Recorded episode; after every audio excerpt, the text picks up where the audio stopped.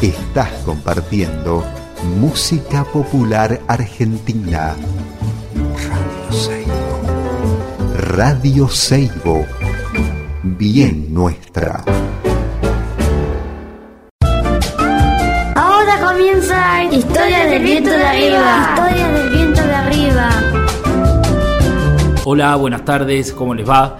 Bueno, acá estamos en otro programa más de Historias del Viento de Arriba, aquí en San Carlos, en Salta, en los Valles Calchaquíes. Les cuento que estamos en Radio Seibo, que es 90.3 FM, gente que también escucha por internet en radioseibo.com.ar. Vamos a presentarnos, estoy aquí con Elvira Grillo, que labura en la parte de la de la no sé cómo se dice, la producción, la, la mm, edición, en todo, todo eso, ¿no? Después está Fausto Roa, también otro compañero nuestro de San Antonio Areco, que hace que este programa sea un podcast luego y manejar las redes sociales, así que él es el que les responde. Cuando preguntan, cuando interactúan es con él. Y bueno, y yo, Gastón Contreras, que aquí estoy eh, charlando con amigas y con amigos, hoy voy a tener una charla buenísima porque voy a charlar con Verónica Cubota, que es una amiga mía de hace muchos años. Es, Vero es una gran ceramista de Buenos Aires, eh, tiene un estilo muy propio, muy personal y bueno, para mí es un gustazo poder contar con su presencia en este programa, así que bueno, es una alegría muy muy grande. Bueno, les cuento que vamos a empezar este programa con un tangazo eh, que se llama Cantor de Buenos Aires de Cucuza Castielo, que es un gran músico, un gran intérprete de tango, realmente a mí me encanta este tango que elijo para empezar me hace acordar un montón a los bares estos de Buenos Aires que yo me crié en estos bares, eh, o sea, este Acucusa de hecho lo he visto tocando en estos lugares. Eh, por ejemplo, el bar de Roberto, el conventillo de Don Teodoro, todos estos lugares medio, medio reviente también. Bueno, pero el tango es eso, ¿no? Es un poco eso. Así que este tango es una conmemoración a mi adolescencia. Ya me pintó el viejazo, tremendo. Así que un tangazo, vamos a empezar el programa con ese tango.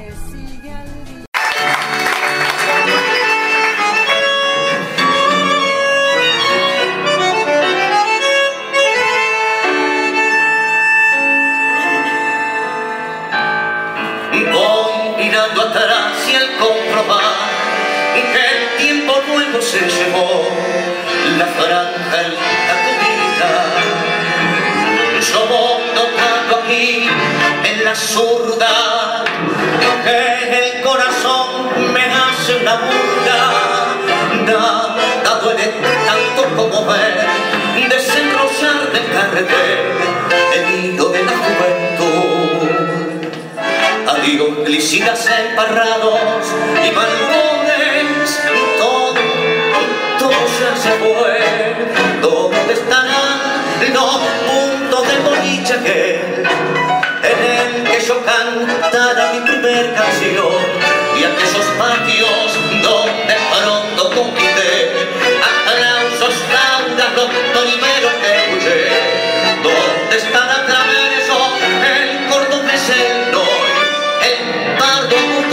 Flores y el lado?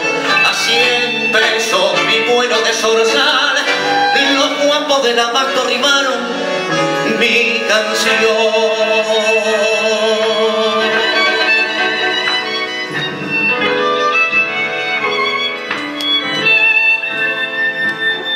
Soy aquel cantor de arrabal, el jilguero criollo que puso la humilde musa de perca.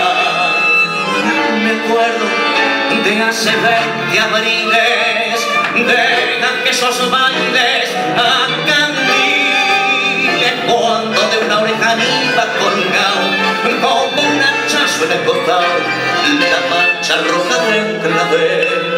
Muchachos, todo lo ha llevado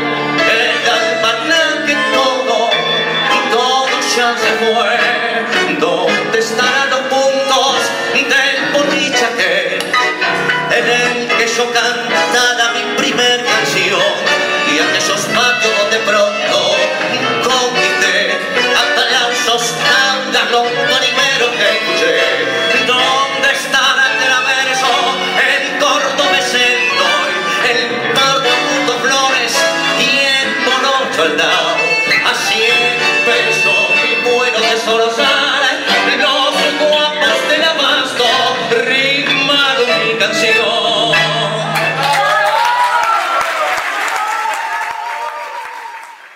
aquí me encuentro con mi amiga Verónica Cubota. ¿Qué haces, Vero? ¿Cómo estás? ¿Cómo estás, Gastón? Muy bien. Bueno, gracias, ¿no? Por participar de este programa. Hace, hacía mucho tiempo que quería hablar con vos, así que bueno, genial. Gracias a vos, gracias a vos por invitarme. Escúchame, Vero, eh, quisiera que me cuentes cómo comenzaste con la cerámica. Con la cerámica empecé muy chiquitita. Eh, mi mamá me tuvo la intuición de que me podía llegar a interesar y me mandó a hacer cerámica con una amiga de ella eh, en ese momento, bueno, era una chica muy joven que estaba trabajando con otro ceramista que hacían réplicas de arquitectónicas, de iglesias y de construcciones arquitectónicas de la ciudad de Buenos Aires, no sé, eh, el Cabildo, las catedrales, bueno, etcétera. Así que bueno, caí en su taller, que era muy lindo, y, bueno, arranqué ahí con ella, me gustó mucho y terminé ayudándola en la producción a mi corta edad. Mira qué bueno. Eh, trabajaba con ella, eh, poniendo los sellitos y pigmentando las texturas y esmaltando y cargando el horno. Y bueno, este fue así hasta que ella se fue a vivir a Unquillo, Córdoba, y bueno, ahí fue como que no era tan común como es ahora, que hay un montón de, talleres y todo. Eh, y me volví a reencontrar con la cerámica a los 24 años en un taller vocacional de, una escuela eh, con mi profesora querida Patsy Calvo, que ella no era enteramente formada en la cerámica, sino más bien era escultora, que luego se dedicó a la cerámica egresada de la Puerredón, de una camada muy importante de artistas. Eh, bueno, Patsy partió hace poco, así que me quedó un gran vacío porque mi relación con ella perduró durante todo mi trayecto. Ella fue quien, quien me, impulsó a continuar, a abrir mi propio taller, a formarme como, como ceramista y como profesora. Eh, y así fue. Digamos marcado el camino por ella, seguí pasando por la escuela de Bulnes, después por el profesorado de Arranz, del cual ahora soy docente, y bueno, y también, digamos, abriendo mis propios intereses, ¿no? Claro. Una búsqueda constante, ¿o no? Yo te conocí en el 2010 viniendo al primer barro calchaquí que nosotros organizábamos, ¿te acordás? Allá lejos y hace tiempo. Sí, fue muy hermoso, fue muy muy también icónico para mí, para mi trayectoria, esa experiencia. Em, así que bueno, muy, muy feliz de, ver todo ese desarrollo y crecimiento, em, digamos, y muy feliz también de poder ser testigo de, cómo está creciendo la actividad cerámica en todos los sentidos, ¿no? De una. En el productivo, en el, en el cultural, eh, en el político, educativo, ¿no? Entonces, eso es muy, muy grato, ¿no? Uno no lo hubiese pensado. De una. Estamos siendo testigos, es verdad eso que decís, ¿eh? Porque en ese primer barro, ¿te acordás que éramos, no sé, 30 personas en la plaza de San Carlos? Sí, muy, a pulmón. Muy a pulmón. también como muy sin saber, ¿no? Sí, a dónde íbamos, qué queríamos. Eh, para dónde ir, mm. pero digamos muy, muy también innovador en ese momento. Eh, y ahora, bueno, es una práctica, digamos, cultural, la de la experiencia cerámica y la convocatoria del colectivo, eh, sea lo que sea que cada uno haga, ¿no? Porque yo por ahí, digamos, no soy la misma ceramista del 2010. Claro, claro. Ahora 2023. Claro, eh, pero eso no quita estar escindido, digamos, del colectivo. No, más vale. Eh, y bueno, y eso me parece la verdad que muy, muy positivo para, para todos los que nos dedicamos a la cerámica, sea en, en, en el en el rubro que sea y, en la actividad que, es tan amplia, ¿no? La actividad cerámica, que hay un montón, está el que tiene el taller, está el que es, docente, está el que produce algo, está eh, bueno el que hace un, estudio académico, un trayecto académico, eh, bueno, en, en fin, es muy amplio. Es muy amplio, claro. Nosotros que hacemos radio, nosotros que hacemos radio.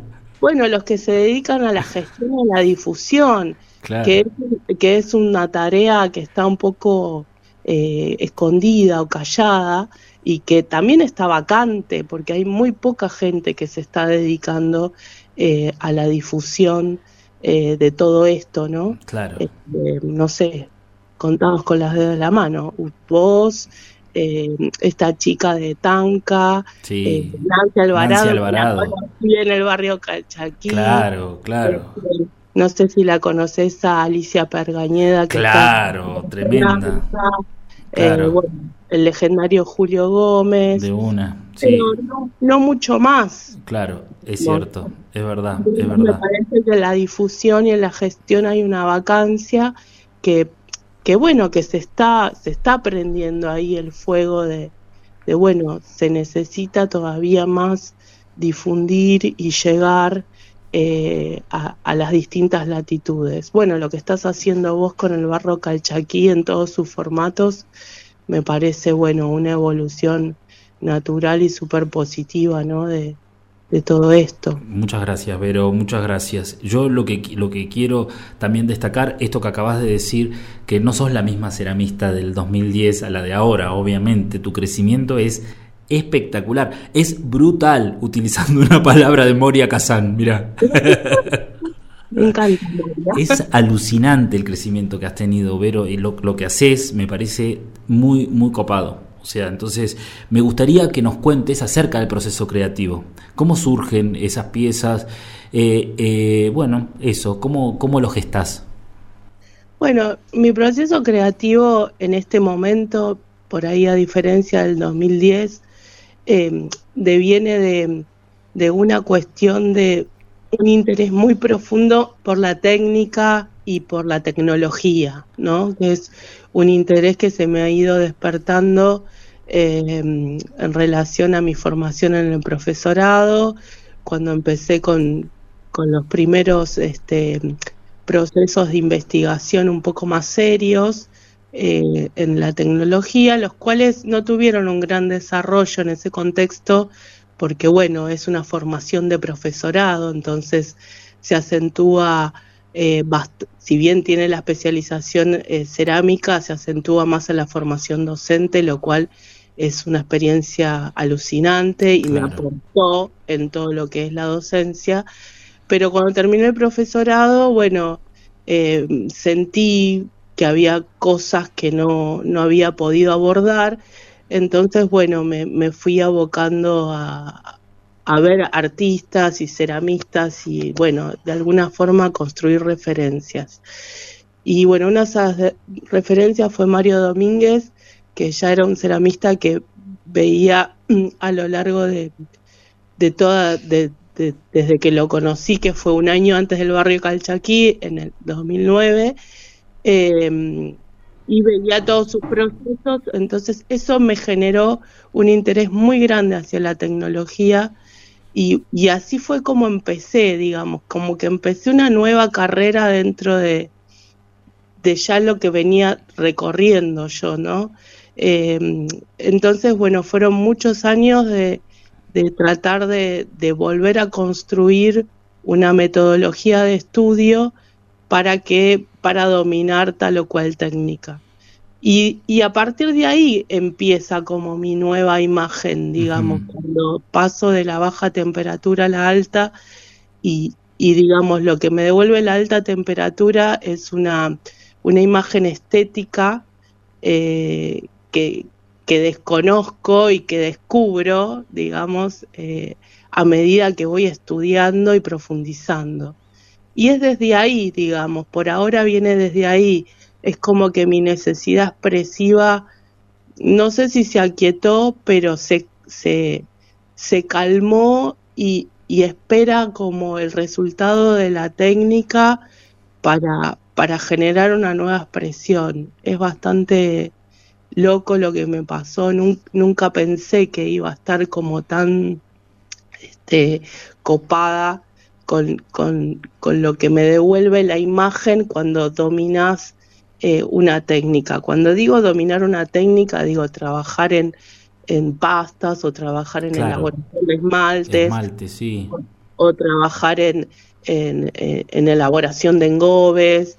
Y bueno, entonces ahí me surge la necesidad, entre comillas, de expresarme con, eh, digamos, esos resultados. Eh, no es que yo digo, ay, bueno, me voy a poner a hacer una serie de, eh, no sé, teteras, ponele, y es al revés, digamos, como que yo veo lo que me sale en las investigaciones y digo, bueno, voy a usar este esmalte para hacer una serie de teteras. Claro, qué bueno, qué bueno eso. Es como al revés. Es al revés, claro, está buenísimo. Eh, y bueno, y de ahí viene todo el trabajo nuevo que estoy haciendo por ahí. Lo más expresivo es el trabajo que estoy haciendo en porcelana. Genial, genial. Viene, de esa investigación de porcelanas que, hicimos junto con Mario Domínguez. y, bueno, de ahí, digamos, me estoy, estoy, estoy eh, apalancada ahí y, todos los años hago una nueva producción. Muy bueno. Esto, esto que a lo que te referís de la porcelana es esta, esta, esta, estas estas eh, piezas que son como más experimentales, ¿verdad? ¿O estás haciendo cerámica eh, eh, utilitaria en porcelana? cerámica utilitaria en porcelana hago bastante poco, pero hago y también hago estas piezas que lo que más hago es son experimentales Me y encantan hasta ahora es lo más expresivo mm. que, estoy trabajando. Claro. Eh, sí, yo lo llamo como modelado líquido. Modelado líquido, mirá vos, contame cómo es, cómo trabajas eso, Vero. Y bueno, son construcciones, digamos, de objetos eh, que devienen de, de, bueno, de porcelanizar eh, cosas, digamos. En este caso estoy usando fibras naturales que me voy encontrando en el, en el monte de San Luis.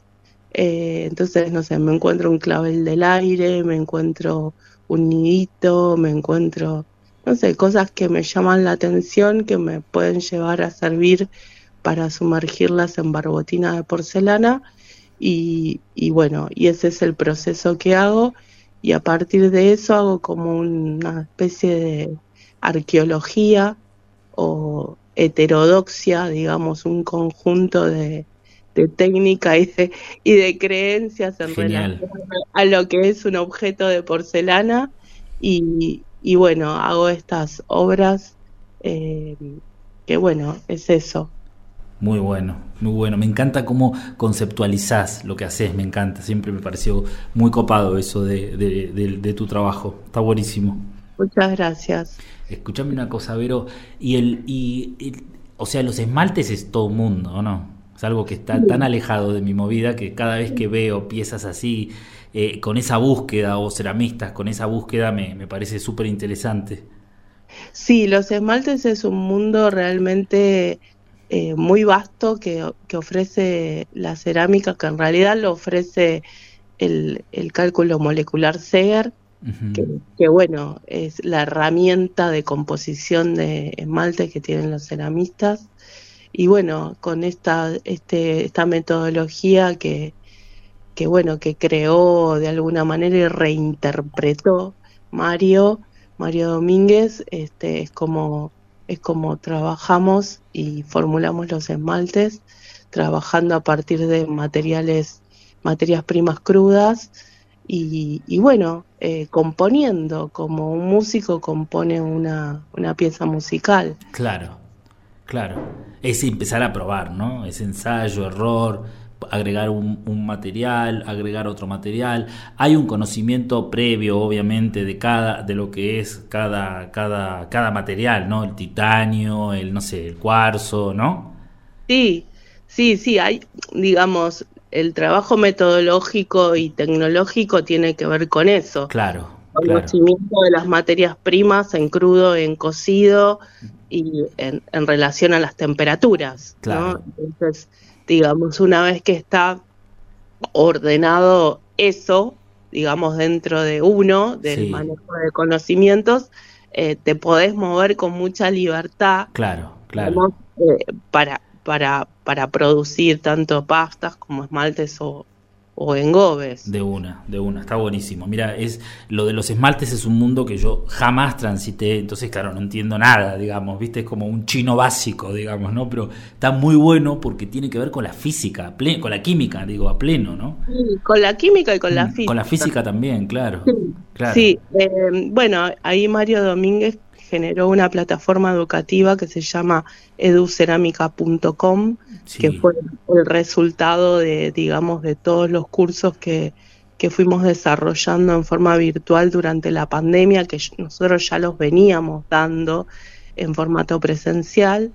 Y bueno, eh, ahora actualmente están, digamos, editados y, y realmente muy bien volcados de una forma muy pedagógica eh, para justamente poder eh, abordar este proceso ¿no? de ordenamiento y de internalización de estos conceptos a través de cada uno de los cursos. Y bueno, está muy bueno porque está pudiendo acceder a todo ese contenido que Mario desarrolló durante 30 años de, carrera en la formación, fundación de, de su escuela, la Escuela Municipal de Lomas de Zamora, o sea que son metodologías que están probadas Claro. eh, hace muchos años y bueno, este, yo me incorporé estudiando muy a fondo y también colaborando en, en algunos eh, formatos pedagógicos, por ejemplo en el de porcelana, que lo hicimos enteramente en pandemia, eh, Claro. el desmate de baja temperatura, eh, bueno, no sé, en algunos eh, colaboré directamente y, y bueno, generamos todo este contenido educativo a distancia que, que lo está pudiendo hacer un montón de gente que, que bueno, que, que quiere acceder a la profundidad del Claro, estudio. no, qué maravilla, qué maravilla la sistematización, la docencia, lo que me estás contando me parece genial, qué bueno, Bueno, qué bueno. Qué bueno porque es muy importante es la formación, ¿no? Y más si es así virtual, pensando en nosotros eh, los ceramistas periféricos, de, de- yo que sé, que desarrollamos la movida en, en, en lugares alejados a los centros urbanos, ¿no? Está buenísimo. Y sí, porque bueno, digamos, es, es bueno una de las cosas positivas por ahí que trajo esta situación pandémica Sí. es el acceso a, a, bueno, que ya no es territorial, digamos, que Claro.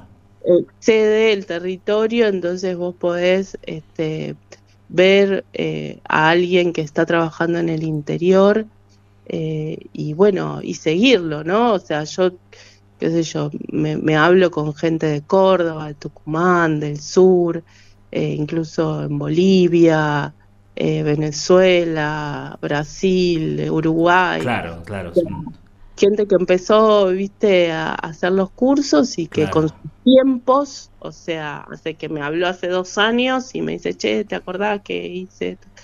Y, Claro. y bueno, y están trabajando en Chile, en Chile muchísima gente, este, y bueno, y también te vas enterando, digamos, cómo, cómo son la- las, las formas de trabajo en cada, en cada región, cuál es el acceso a los materiales, cuál es el recorte que tiene que hacer.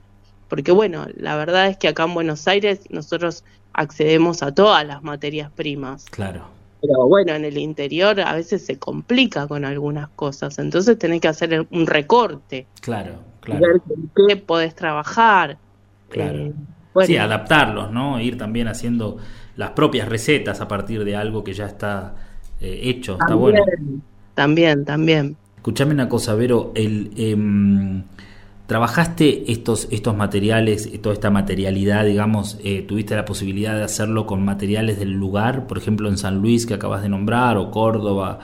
eh, Todavía no, porque como no estoy asentada en territoriales, en territorios, digamos, naturales, no, me, me, me supongo que más adelante cuando claro, logre hacer ese pasaje sí, pero nuestras investigaciones son todas en base a materiales de cantera explotable. Claro, claro, para, bueno.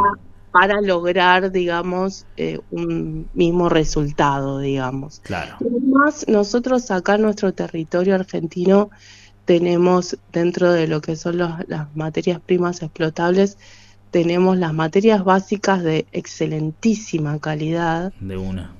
eh, como son las arcillas que todos conocemos, la, por la PM, tenemos muy buenos feldespatos, eh, tenemos buenos caolines también. eh, entonces, bueno, también es medio aprovechar lo que ya está, este, Claro, sí.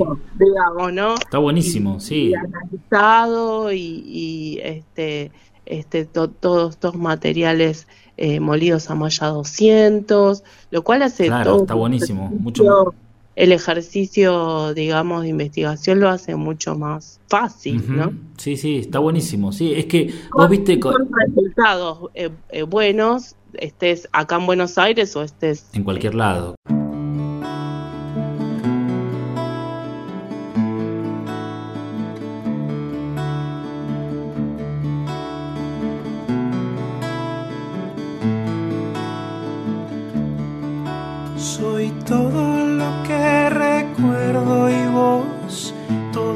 Has olvidado.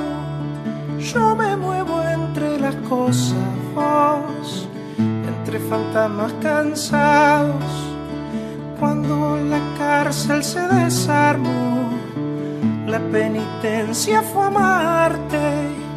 No se fuga uno para atrás se fuga para adelante. El diablo tiene una cola no la puede ocultar. Por más disfraz que te pongas, siempre se te va a notar. Yo soy todo lo que recuerdo y vos, todo lo que has olvidado. Yo me muevo entre las cosas, vos, entre fantasmas cansados.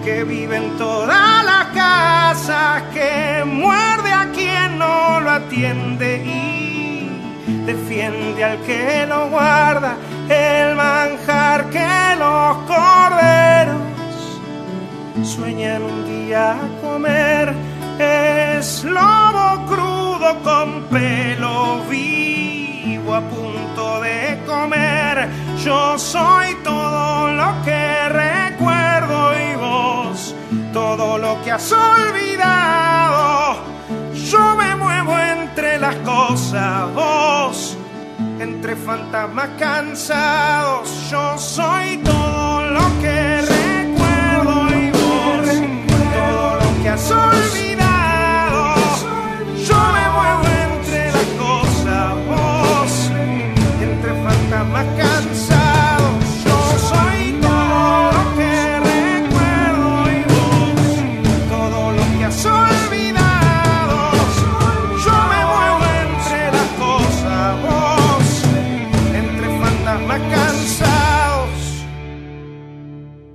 Sí, viste cómo es el mundo de la cerámica, ¿no? Lleno de caminitos y hay gente que le gusta transitar ese camino, digamos, ¿no? De ir a buscar los materiales, de hacerlos, de molerlos, de prepararlos, de...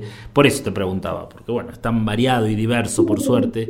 Ah, me encanta, me encanta eso, eh, lo he hecho, eh, hay gente que lo está haciendo muy lindo y muy de forma muy seria, pero bueno, digamos, nosotros trabajamos con un bagaje de, de investigación como muy amplio Claro, y, y necesitamos como, bueno, por ahí una, una certeza básica claro, claro, sí. digamos, la continuidad de la materia prima. Y como, como te vuelvo a repetir, son materiales de, de cantera explotable y son Ujú. netamente argentinos, no trabajamos con materiales eh, importados salvo, qué sé yo, que quieras hacer porcelana blanca y translúcida. Eh, digamos, me parece que está bueno aprovechar esa posibilidad. De una, sí. En otros países no, no, no, no está. Claro, no, no existe, es verdad eso. Es, claro. Eh, no sé, en, en, Bolivia. No, en Perú, en Bolivia, no, no, no hay esa posibilidad. No hay, hmm. no hay la disposición de la, o sea, existen los materiales, pero son disposición solo de la industria. Claro, claro. Acá tenemos negocios que proveen materias primas explotables a, a nivel, este, bueno, chiquito, por menor. Claro, claro. Sí. Bueno, eso me parece que está buenísimo para lograr un mismo resultado, ¿viste? Pensando en qué sé yo, la gente ponerle que produce, tiene una pequeña producción artesanal de un utilitario y, y bueno, con cuatro materias primas eh, explotables, tiene resuelta toda su producción. Claro. Eso me parece alucinante. Alucinante. No para alguien que trabaja eh, eh, en el interior o periférico, ¿no? Eh, entonces, bueno, eh, es eso un poco lo que, lo que nosotros ofrecemos. Sí, me, me encanta también lo, lo de ma con materias primas este, naturales eh, está buenísimo, pero bueno, es otra, es otro, es otra, otro, otro, camino. Sí, como... otro camino, claro. Es eh, otra movida. No, está buenísimo. Por eso te preguntaba, me parece que está muy bueno, muy bueno el, el laburo ese. Escúchame, Vero, y, y, y, me decís que estás trabajando con alta temperatura, ¿no? Entonces, las horneadas son eh, en horno eléctrico, horneas a leña. Eh, ¿cómo, ¿Cómo manejas eso? Nosotros acá en, en Buenos Aires, mm. donde está, digamos, afincada toda nuestra producción, estamos horneando con hornos eléctricos. Uh -huh. eh, Mario creó un horno eléctrico eh, que responde a la alta temperatura con la aislación adecuada del ladrillo. Y bueno, es el horno que nosotros estamos usando hace ya como cuatro años y, y, ahora está fabricando para algunos alumnos que están este, interesados y que trabajan con nuestras metodologías. Eh, bueno, y los esmaltes cristalinos, las porcelanas, todo eso lo hacemos en ese horno. Trabajamos una temperatura de 1230 a 1245. Altísimo, mirá vos. Y bueno, en el horno eléctrico. Y después algunas producciones, Mario trabaja mucho en horno a gas y, y bueno, usamos el horno a gas más a 1300 grados. Claro. Eh, por ahí con cosas un poco más específicas, con los esmaltes orientales, eh, se usa el horno a gas. Eh, pero bueno, tenemos ahí como unas ganas de, de, de, de armar un hornito a gas ya para enseñar a trabajar a los alumnos todo lo que es la reducción, porque bueno, claro. cambia mucho. Claro, claro. Sí. El proceso de reducción cambia mucho, digamos, la identidad de, de, de los esmaltes y, y bueno, el, el, trabajo de la reducción incide directamente sobre los minerales y los óxidos. Es espectacular, bueno, es otra cosa, ¿no? Sí, Sí, el horno a leña, digamos, nosotros ahora no, no, estamos trabajando en horno a leña, hay un proyecto cuando estemos instalados en San Luis, quizás sí, de, de tener un hornito a leña, pero, pero bueno, no, no, digamos, usamos, eh, hace poquito se usó el horno Anagama sí. eh, de IM. De IM, del maestro IM. IM en la escuela de, de, Mario, que es un horno muy hermoso porque es un, una, una nagama chiquitito, pero muy lindo, bastante, digamos, chiquitito por lo que son las dimensiones claro. originales. Porque son ¿no? enormes esos hornos. Claro, son hornos mm. que se construyen con las pendientes de las laderas montañosas. Eh, bueno, y, y, fabricó como esa pendiente y hizo un horno ahí en la escuela y quedó como patrimonio de la comunidad y de la escuela. Y ese horno se encendió el viernes, el viernes pasado, y también en, en el marco del festejo de los 30 años de la escuela eh, de, de Lomas de Zamora. De Lomas de Zamora, mm, sí. Qué maravilla. Muy emotivo eh, porque bueno, es otra de, otro nicho, digamos, donde la cerámica tiene un crecimiento. Claro.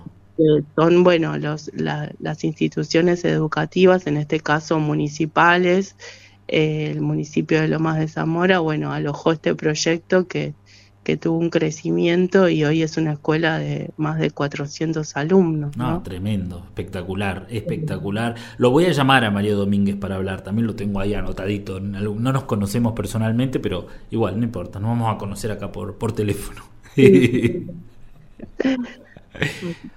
Qué maravilla esto del horno que decís, ¿no? Del horno de IM. He visto imágenes de ese horno ahí en la escuela. Qué lindo. Bueno, IM nos dejó hace poquito también. Realmente creo que es un, tipo que ha, una persona, un ceramista que, ha, mm. que ha aportado muchísimo. Muchísimo, ¿no? Muchísimo. eh, qué sé yo, mucha gente está trabajando Em, en, fervor de, bueno, eso que traía ahí en su genética, ¿no? Que es una genética ni nada, ni nada más ni nada menos que milenaria. Ni nada más ni nada menos que milenaria, tremendo. Hace dos mil años o más. Y, bueno, y trajo todo eso y, creo que ha dejado mucha semilla eh, creciendo y brotando de, de, bueno, todo su conocimiento y que ha sido muy generoso y muy personal y particular. Eh, un tipo realmente fuera de serie. Fuera de serie, sí. Fuera de serie totalmente. Y, bueno, se lo va a extrañar porque realmente era un, era un artista y no, tremendo.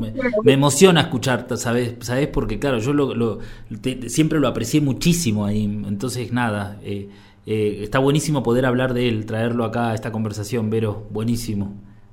Un verdadero artista. Mm. O sea, creo que uno de los pocos que conocí, mm. artistas ceramistas, con todas las letras, ¿viste? A él lo único que le importaba era crear y, enlazar y sentirse parte, ¿no? De, un colectivo mm. Eh, con su media lengua, ¿no? Con su ahí... Sí, sí, con esa forma, ¿no? De hablar y... con esa forma de hablar, de comunicarse.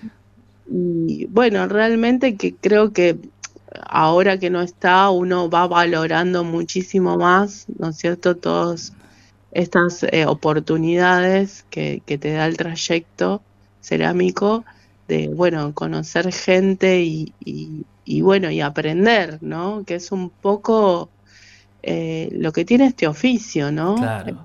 Eh, enlazar conocimiento y bueno, contextualizarlo y reproducirlo, reelaborarlo, reinterpretarlo. Eh, y bueno, ahí se convierte en creativo, me parece. Qué bueno, de una, de una, sí, es así, ¿eh?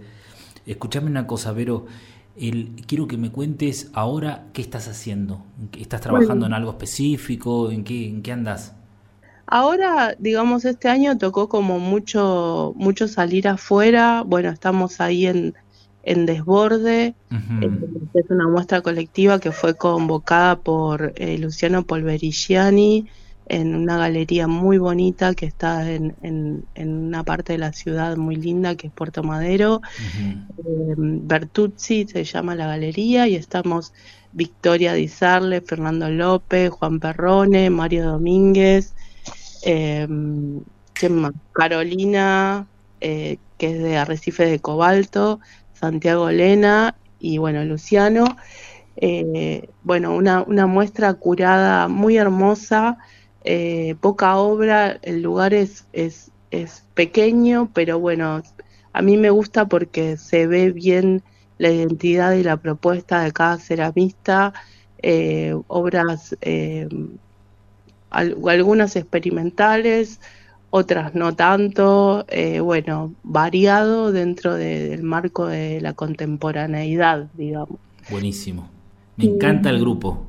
Sí, se armó. Me encanta el grupo. Luciano, genio total, claro. No, me encanta el grupo, ¿eh? me parece genial. Bueno, esta está, está, está esta semana, que es el, el, viernes 29, es la clausura. Mañana, el, miércoles, eh, vamos a estar eh, muchos artistas a partir de las 16 horas. Va a estar Feri Vicky, eh, vamos a estar Mario y yo, seguramente va a estar Luciano. Eh, bueno, vamos a estar en la galería. Después se viene Fragmentos. Ah, qué bueno. Rosario. Ah, mirá. Vamos a estar en la escuela Musto. y bueno, también ahí este, convocados por Fabiana Zagnuk. Eh, vamos a estar ahí con fragmentos, eh, muy, va a ser muy emotivo, digamos, la, la primera juntada después de la pandemia. Eh, bueno, ese es un colectivo enorme. Enorme, alucinante. Y bueno, que estamos justamente alineados en los que son las, las estéticas orientales. Claro. Los esmaltes orientales de alta temperatura. bueno, estamos ahí. Y mm, bueno, y hoy estoy trabajando mucho, estamos trabajando con vajilla, tenemos una línea de vajilla que se llama Cubota Amado, eh, que son, bueno, piezas que proveemos principalmente a restaurantes, eh, todo a nivel gastronómico.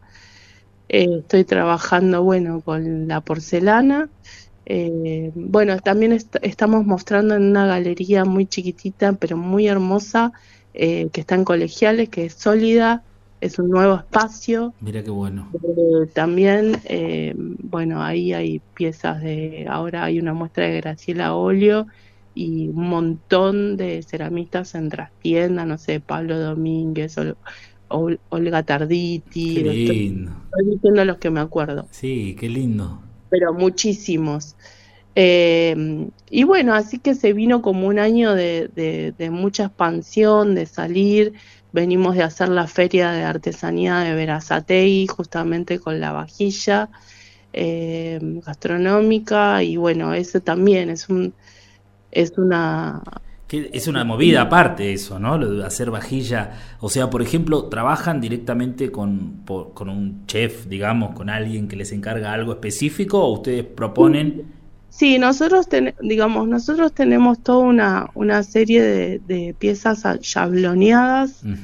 Normalmente trabajamos a chablón, tenemos platos, tenemos fuentes, tazas, vasos y bueno, y toda nuestra línea de esmaltes y bueno, sí, vamos trabajando un poco en conjunto, depende cómo llegue el cliente. Hay clientes que llegan como solos, digamos, de queriendo proveer la parte de piezas para sus proyectos y otros clientes que vienen de la mano de algún diseñador o de algún arquitecto donde ya vamos trabajando medio en conjunto, no tanto en lo que es la confección de la pieza. Claro. Debe haber alguna pieza específica que ellos quieren y eso se hace en alfarería en torno. Claro. Pero generalmente nosotros trabajamos con nuestras bases de piezas a yablón. Claro. Y lo que se trabaja es el, el esmalte, ¿no? Que les combine con, con el material de la mesa o con eh, el, concepto del lugar y, claro. Ahí sí se trabaja en equipo, en ese, en esa parte. Y bueno, eso es muy lindo, muy divertido porque cada, cada, cliente va, va, va haciendo su colección, ¿viste? Entonces, bueno, eso es un desafío doble, digamos. Claro, está buenísimo. Está buenísimo. Darle, una identidad al lugar o al proyecto desde la, vajilla. Claro, es importantísimo, ¿no? Es, muy lindo. Es muy lindo, claro, ir a comer un lugar y, comer en, platos cubota amado, genial. genial. Qué bueno, Vero, qué bueno, qué bueno, me encanta. Bueno, me encanta escucharte. Eh, eh, nada, eso, el programa se nos ha terminado. Pero bueno, nada, un placer que formes parte de, este, de este programa con voces de ceramistas de distintas partes, de distintos lugares, así que nada, un placer. Bueno, gracias Gastón, gracias por todo lo que lo que estás generando ahí desde, desde esas latitudes tan bellas, tan hermosas, mi San Carlos querido. Claro, tenés que venir, Vero de vuelta, ¿no? Tengo que volver. Tenés que volver, claro. Venite, con, con Mario Domínguez, vénganse, vénganse de vacaciones. Viajé varias veces. Obvio, un montón de veces. Como siete veces viajé. Claro. andamos por Cuyo, ¿viste? Está bien, está bien, está bien, está bien. La otra vez. Vamos a volver a visitar a la gente de ahí, a la Karina Garrett. Claro. bueno, es de Catamarca, pero bueno, está ahí cerquita. A la Inesita, eh, Marínez Riverdito. qué sé yo, a toda la gente, a vos. Qué grande, qué grande, Vero, qué grande. Pasó, está pasando la vida. Mira, el otro día veía una imagen de, de Facu. Tan chiquito y ahora es un chango enorme. ¿Te acordaste? Venía acá con siete años, no sé. Con siete años, que fue un viaje también icónico para él, porque imagínate, eh, eh, hablar con las llamas. Claro, no. ir a pescar al río, esa, esa del río con, con esa técnica tradicional. Sí, con la champa. la técnica calchaquí. ¿Viste? Yo decía, ¿qué hace esta gente? Reporteña cuando vi sacar los podía creer. ¿Qué, qué lugar tan hermoso, tan mágico. Qué genial, qué genial, qué lindo, qué lindo. Bueno, mandar un abrazo grande a Facu también, ¿no? Bueno, la amiga entrañable que se nos fue, que lamenté mucho. Eh, Francisca. Francisca, nuestra querida Francisca Muto. Sí, qué divina, qué divina mujer. Divina, qué hermoso ahí todo. Bueno, no sé, tantos amigos. Tantos amigos, qué lindo. Bueno, me encanta que sigamos en contacto nosotros, así que nada. Te abrazo grande, amiga, que estés muy bien y ya nos vamos a volver a ver. Gracias, Gastón, un abrazo. Gracias. Bueno, muchísimas gracias. Hemos tenido un programa buenísimo con Vero Cubota, así que nada, un placer poder escucharla. Les cuento que en el medio hemos escuchado em, Soy todo lo que recuerdo de Gabo Ferro y ahora nos vamos a despedir con un temazo de el gran maestro Charlie García buscando un símbolo de paz. Muchísimas gracias y nos escuchamos la semana siguiente.